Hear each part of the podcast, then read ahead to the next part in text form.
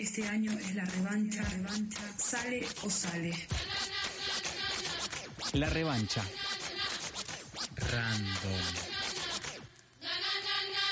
De 18 a 19 por la tribu.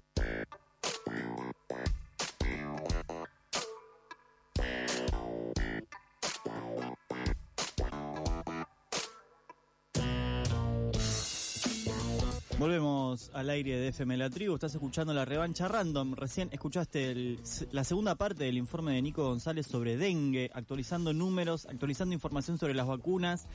Si te lo perdiste, bueno, eh, metete en la semana a nuestras redes sociales, arroba revancha random, eh, ahí vamos a linkear a Spotify, a Evox, a los lugares donde subimos nuestros programas completos y los recortes de eh, esos mejores momentos, eh, donde sacamos el morcilleo en el que hablamos del clima y lo pueden escuchar directamente por cualquier aplicación en la que escuchan podcast. Pero ahora vamos a pasar al momento entrevista a Lucila Zambianchi porque tenemos a alguien aquí adentro del estudio. Alguien que ya ha pasado por aquí por, por la revancha, nos ha acompañado en otros, en otros años. Está Mati Cremonte, acá presidente de la Asociación Latinoamericana de Abogados Laboralistas. Y decíamos que eh, queríamos hablar un poco de cuándo vamos a empezar a laburar menos, pero antes de eso te saludo Mati, ¿cómo estás? Muy bien, y, y muy contento de estar nuevamente en este estudio. Bienvenidísimo, como siempre, a, a la revancha. Lo convocamos porque una de las noticias de esta semana es que el Congreso chileno aprobó el martes una ley que establece la semana laboral eh, de 40 horas, ¿sí? La reduce de 45 a 40 horas y va a ser obviamente implementada de manera gradual en los próximos cinco años, ¿sí? De esta manera, Chile, junto a Ecuador y Venezuela, es el eh, tercer país de América Latina con una eh, jornada laboral de 40 horas semanales frente a las 48 que por ejemplo rigen en nuestro país y en otros del continente. Este mm, que van de semanas de eh, 42, 45, 48. Así que eh, la pregunta eh, de Lucila me parece que es la que todos queremos saber, pero la vamos a dejar para el final. Em, la- una de las primeras preguntas que podemos tener quizás es, eh, siendo América Latina una de las regiones donde más horas se trabaja al año eh, y que a la vez tiene unas tasas de informalidad eh, más altas, eh, según la Organización por la Cooperación y el Desarrollo Económico, ¿cómo repercute eh, esta ley en el resto de los países? A ver, es complejo. Yo empezaría por el final, diciendo que ¿Nunca? obviamente no, no, no, no. Digamos, es más más que imperioso discutir eh, la efectividad del derecho al descanso. Me gusta verlo de esa manera. Es decir, cuando discutimos jornada de trabajo, discutimos cuánto tiempo trabajamos, pero sobre todo discutimos cuánto tiempo tenemos para descansar y para la recreación, para la vida en general, para vivir, ¿no? Por fuera del trabajo. Trabajar es una obligación. En el capitalismo no hay otra forma de sobrevivir, salvo que seas dueño, patrón, capitalista. Tenés que vender tu fuerza de trabajo a cambio de un salario y ese salario debe alcanzarte para tener una vida eh, relativamente digna, esa sería otra, otra discusión. Pero sobre todo para vivir el tiempo que no estás en el trabajo. Y eso se fue perdiendo. Eh, creo que la primera bandera del, del movimiento obrero a nivel universal fue la limitación de la jornada a ocho horas, ¿no? Recordemos, primero de mayo, siglo XIX, en fin, todo eso. Y se fue convirtiendo en ley en muchos países del mundo, incluyendo el nuestro, hace más de 100 años y no se volvió a discutir. Mm. Es decir, seguimos hace un siglo con una jornada limitada a ocho horas diarias. El problema es que además el camino fue de retroceso. No en lo normativo, la ley sigue limitando la jornada diaria a ocho horas, pero en los hechos, para tener un salario, un ingreso más o menos que te alcance para vivir, no alcanzan ocho horas diarias. Esa es la realidad del mercado de trabajo en Argentina, en América Latina y en el mundo, podemos decir. Entonces, eh, se hacen horas extras, si se puede, se lucha para a trabajar más, para que te alcance una en- con una jornada de trabajo este, de 12 horas para tener un mejor salario, se trabaja los fines de semana, se tiene dos o tres trabajos. Es decir, creo que ese es el, el problema que se esconde atrás de la posibilidad de reducir la jornada. Y entonces es un poco antipático o polémico lo que yo digo, pero si hoy se aprobara en Argentina una reducción de la jornada a seis horas o a cuatro días, lo más probable es que, aún sin reducir los salarios, ¿no? Pero con los salarios que hay hoy, lo más probable es que las personas vayan a buscar otro trabajo en ese tiempo, no, se, no, no sea un Claro. Que beneficio. es un poco lo que pasa ahora, eh, aún quienes tienen trabajos de nueve horas. O sea, en vez de tener tres trabajos, eh, probablemente tengan cuatro. Peor. Sí, o, o metan a- se metan a trabajar en, de, U- en Uber, en el auto, este, o en Mm. cualquier otro lado, eh, porque el salario no alcanza. O sea que hay un problema eh, que, eh, adosado a este, que es el, el- valor de los salarios, digamos. es paralelo. El nivel de los salarios. Es paralelo y es muy difícil disputar el derecho al descanso o a trabajar menos si no va de la mano de un salario digno que me garantice que yo realmente pueda utilizar ese salario en el descanso y en vivir. Y vivir no es solamente comer, vivir es, digamos, tener una vivienda digna, pero además tener plata para ir al cine, para comprar libros, para irme de viaje, para disfrutar del esparcimiento. Sí, Supuestamente tiempo de no hacer incluido. nada, como decías antes. Que nuestro tiempo no sea todo productivo, ¿no? Y ni todo ocupado por algo. debiera ser el menor tiempo posible y después poder vivir, que de eso se trataría. Pensemos también en la jubilación. No quiero meter un tema por la ventana, pero Metamos, uno, metamos. uno trabaja gran parte de su vida productiva, pero finalmente se supone que tiene los últimos 10, 20, 30, depende cuando, cuando uno pueda vivir, pero la expectativa de vida se va ampliando para descansar, para disfrutar en la medida que el físico del cuerpo lo permita, de un tiempo ya trabajó toda su vida. Bueno, las discusiones de reforma previsional en el mundo van en el sentido contrario. Digamos, extender la vida laboral a 65, a 70, 72. Es decir, trabajar cada vez más, ganar cada vez menos. Sí, y con el argumento de que se puede, ¿no? Como, bueno, como podemos, pues llegamos mejor a los 65, entonces, bueno, sigamos trabajando. Ese argumento es medio tramposo, ¿no? También.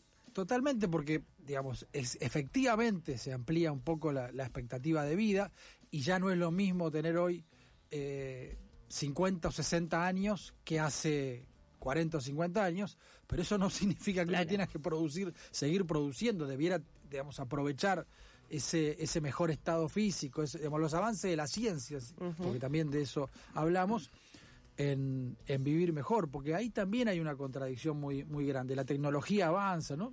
De- Ustedes seguramente debatieron sobre inteligencia artificial en este programa, o bueno, o, Sí. o en la radio se, se viene hablando de el, el impresionante avance de la tecnología en general y cuando eso se aplica al trabajo, naturalmente debiéramos concluir que, bueno, fenómeno, trabajan las máquinas y las personas trabajaríamos menos o trabajaríamos en mejores condiciones. Y tampoco se verifica eso, todo va siempre finalmente en sentido contrario, o en expulsarte del trabajo, del mercado de trabajo, y que, y que no tenga forma de sobrevivir, porque eso no se sustituye con un ingreso universal o con otras formas de distribuir el fruto del trabajo, aunque ese trabajo sea de las máquinas y la tecnología. Decíamos que un problema paralelo al, tamaño de la jornada laboral eh, y bueno la cantidad de trabajos era el, em, el nivel de los salarios. En Chile la realidad es distinta a la- a la Argentina en términos de eso, como para pensar las condiciones de posibilidad para que esa reducción de la jornada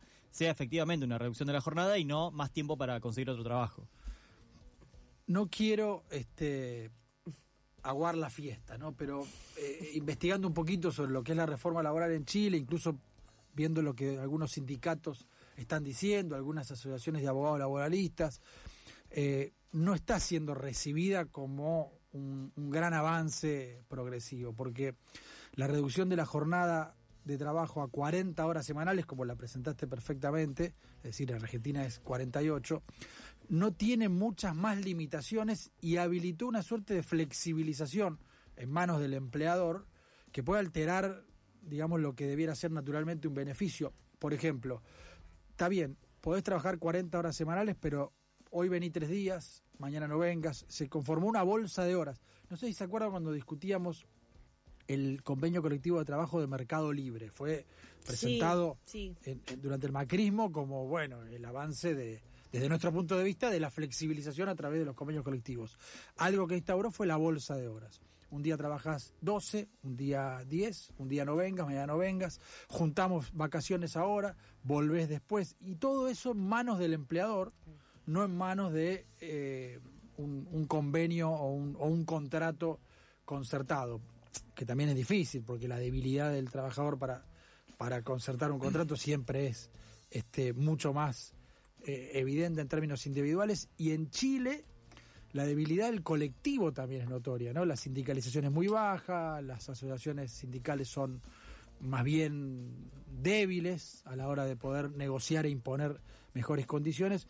Entonces, no me gusta presentarlo así, me gusta el título de que se redujo la jornada semanal a 40 horas, pero metiéndonos un cachito más no está siendo, diría, como, como, como digamos, acotando algo, ¿no? No, no quiero dar un análisis profundo del que, para el que me faltaría conocimiento, no solo del derecho chileno, sino de lo que realmente se aprobó. Pero lo que están diciendo muchos es que es una suerte de, caballo de Troya en ese sentido, que puede flexibilizar la jornada. Como que, claro, exactamente, en vez de ser una reducción de la jornada, la tradicional que conocemos, que puede ser como incluso una puerta para que se abran estos modelos de flexibilización de las plataformas, por ejemplo. Eso dicen, lo que la, lo que la ley, el Código del Trabajo Chile, chileno decía hasta ahora que la jornada de trabajo no podía ser menos de cinco días ni más de seis días, ¿no? En una semana. Y ahora sigue diciendo que no puede ser más de seis días, pero en vez de cinco no puede ser menos de cuatro. O sea que achicó efectivamente a, un día menos, si quiere el empleador, si lo distribuye de esa manera en 10 horas diarias, por ejemplo, de cuatro días, porque serían 40 horas semanales. Pero incluso a través de la negociación colectiva se puede llegar a semanas de 52 horas. Y eso es... es, con esta nueva ley. Con esta ley. Eh, claro, descansás seguramente también porque en términos mensuales no podés superar ese un promedio mensual. Pero los promedios mensuales, bueno, lo, que estamos diciendo, ¿no? Muchas veces son la puerta de entrada a la flexibilización de la jornada de trabajo, o también, como lo decíamos cuando discutíamos el convenio Mercado Libre, este, y, lo marcábamos como flexibilizador, decíamos, la pérdida de la persona que trabaja de la soberanía sobre su tiempo de trabajo. Claro, de la organización de su tiempo. De la disposición. Claro. Es como yo dispongo de este horario toda mi, del resto de mis días eh, que trabaja en este lugar. Eh, y no, es eh, si no te, si no me convocan. Sin margen esa parte. Es como estar en una guardia permanente, digamos. en, disponibilidad. Mati, y acá, más allá del chiste de cuándo vamos a trabajar menos, en términos de proyectos de ley y de posibilidades de que que, de que haya algún tipo de discusión más allá de los salarios, de lo que, de lo que hablamos? ¿Qué se está discutiendo?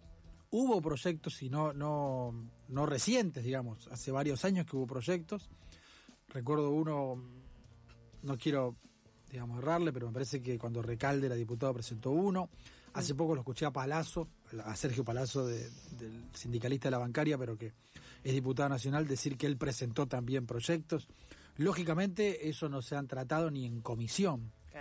Pero, pero bueno, más allá de que eso serviría tal vez para debatir esto que estamos debatiendo acá nosotros y sobre todo la necesidad de impulsar la, el, derecho al descanso o a un mayor descanso, eso no puede ir separado del debate, bueno, de cuál es la realidad de hoy del mercado de trabajo, que se trabaja mucho más de ocho horas y por mucho menos de lo que debieran ser los salarios, aún desde el punto de vista legal. Hoy eh, arrancamos hablando de alquileres y eh, fuera del aire, ¿no? Y decíamos, el problema son los salarios. Hoy hablamos de jornada laboral y volvemos al mismo lugar. El problema siguen siendo los salarios. O sea, el para vos, eh, Mati, el, la piedra angular estaría en ir por, por salarios dignos, pongámosle, salarios justos en función del trabajo? Sí, sin ninguna duda, creo que es el mayor problema del mercado de trabajo argentino hoy y probablemente mundial. Y cuando decimos salarios justos, salarios dignos, imaginamos lo que debiera ser, pero lo que perdemos de vista es que está establecido. Por ejemplo, la Constitución Nacional dice que toda persona que trabaja tiene derecho a un salario justo, a una retribución justa, a un salario mínimo vital y móvil. Y la ley de contrato de trabajo, que es la ley que regula el trabajo de todas las personas que trabajan en Argentina, define y dice el salario mínimo es aquel que debe percibir un trabajador en su jornada legal de trabajo, en este caso sería en ocho horas de trabajo, y le debe alcanzar para garantizar vivienda digna, eh, vestimenta, alimentación adecuada, transporte, educación de los hijos, esparcimiento, vacaciones, nadie pero nadie lo calcula, eso es un poquito más triste. Es decir, porque tampoco está ese horizonte, decir, bueno, ¿cuánto se necesita para eso? Que en definitiva es el valor de la fuerza de trabajo. Bueno, algún sindicato lo hace, ¿no? Que yo, Aceiteros lo calcula y dice, son 319.800 pesos, un mm. cálculo que hace, creo que lo hizo para febrero de este año. Y si vos ves el ingreso promedio en Argentina está a la mitad promedio de los trabajadores registrados y asalariados Claro. formales, ¿no? Formales. Este, por supuesto que el, ingre- el salario mínimo que fija el Consejo de Salario está en sesenta y pico, ¿no? Y O sea, los no formales, bueno, ya, ni hablar. ni hablar, o los planes sociales que también debieran garantizar este por ahí menos, porque es un subsidio mientras una persona no, no- no se puede incorporar al mercado de trabajo, pero tiene por supuesto derecho a, a vivir eh, dignamente. Y si alguien gana la mitad de lo necesario para tener una vida digna, algo de las nueve cosas que yo dije, de los nueve elementos constitutivos de la vida digna, no está cumpliendo. O no se viste bien, o no tiene una vivienda digna, Claro. o no se alimenta adecuadamente, o los hijos no los pueden mandar a la escuela y tienen que trabajar. Por supuesto, no tiene derecho al esparcimiento o a las vacaciones. Por eso creo que es el mayor problema. Matías Cremonte, presidente de la Asociación Latinoamericana de Abogados Laboralistas, asesor de aceiteros ATE Nacional y de la Confederación Latinoamericana y del Caribe de Trabajadores Estatales, estuvo aquí en la revancha random y le agradecemos un montón que nos haya visitado. Al contrario, gracias a Sigue así la revancha random.